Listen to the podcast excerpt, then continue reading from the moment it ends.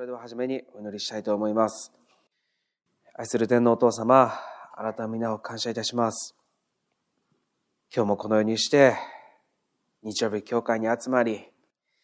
共に賛美し、あなたを礼拝できるこの恵みを感謝いたします。今日の礼拝にあなたが真ん中にいてくださり、私たちと共にいてくださり、この時間、またこれからの時間も、私たちを励まし、共にいてくださることを期待いたします。感謝して愛する主イエス・キリストの皆を通してお祈りいたします。アメン。感謝します。私たちは多くのことを思って、また多くの計画を考えます。このことが起こったのはこうだからじゃないかとか、祈りが聞かれなかったのはこうだったんじゃないかなとか、いろんなことを思い考えるんですけれども、この世で起こるすべてのことは神様の計画であり、また神様の計画だけが必ず成就されます。私たちが考えることは、神からすれば本当に小さいもので、神様の計画を100%知るということはできない。できないからこそ苦しいというか、そういう思いがあったりしてて。でも聖書を読んでいくときに、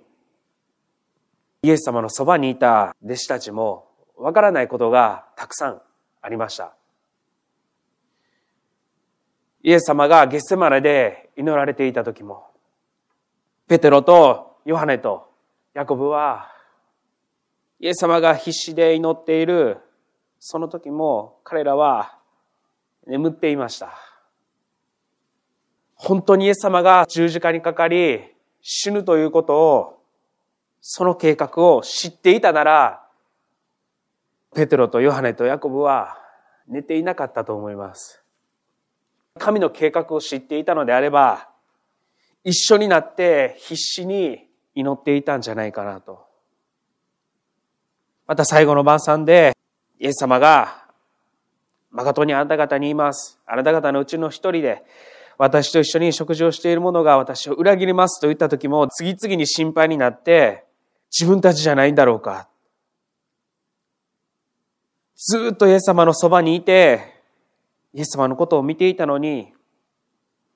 自分たちじゃないだろうかと心配になる。イエス様がエルサレムに行って、多くの人たちから苦しみを受けて、殺され3日目に蘇られなければならないということを示し始められたとき、ペテロはイエス様を脇にお連れして、主よ何を言っているんですかと。あなたにそんなことが起こるはずがないと言って引き止めました。私がどこに行くのか、その道をあなた方は知っていると言った時も、トマスは主をどこに行くんですか？私たちはわからない。どうしたらその道がわかるんですか？ピリポは、主を私たちに父を見せてください。そうすれば満足します。イエス様はピリポに、こんなに長い間一緒にいるのに、なぜ私を知らないのですか？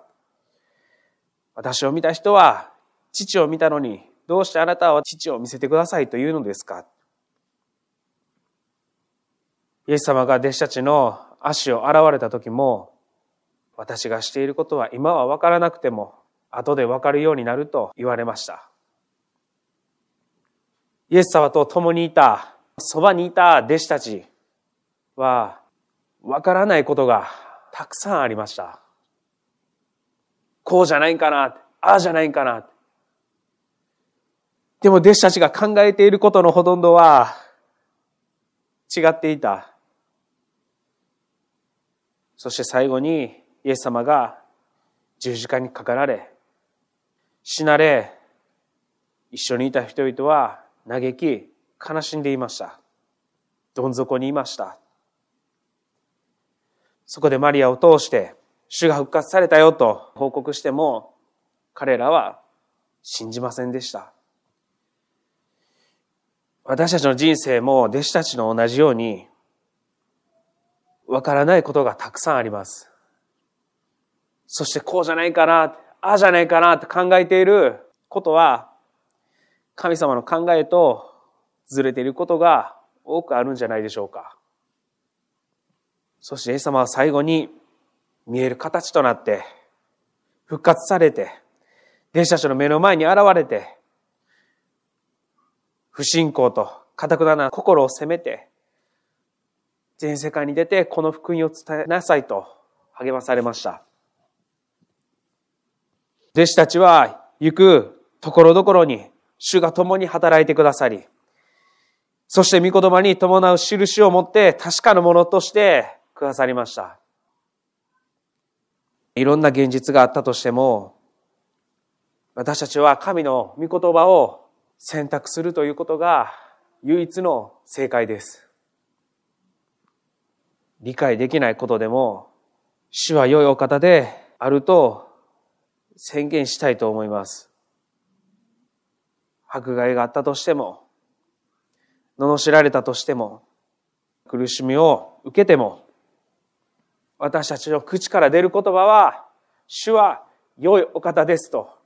いう言葉です。今は分からなくても、後になったら分かると主が言ってくださっています。神様はこの教会を通して何を表したいのか、この教会に集っているメンバー一人一人に何を教えたいんだろうか。うまくは語れないんですけれども、共に一つとなって祈っていきたいと思います。きっと神様が私たちに与えてくださっているご計画がありますから、その計画がなされるようにと、またその計画のために私たち一人一人が用いられるということを期待し、祈っていきたいと思うんですけれども、アメンでしょうか？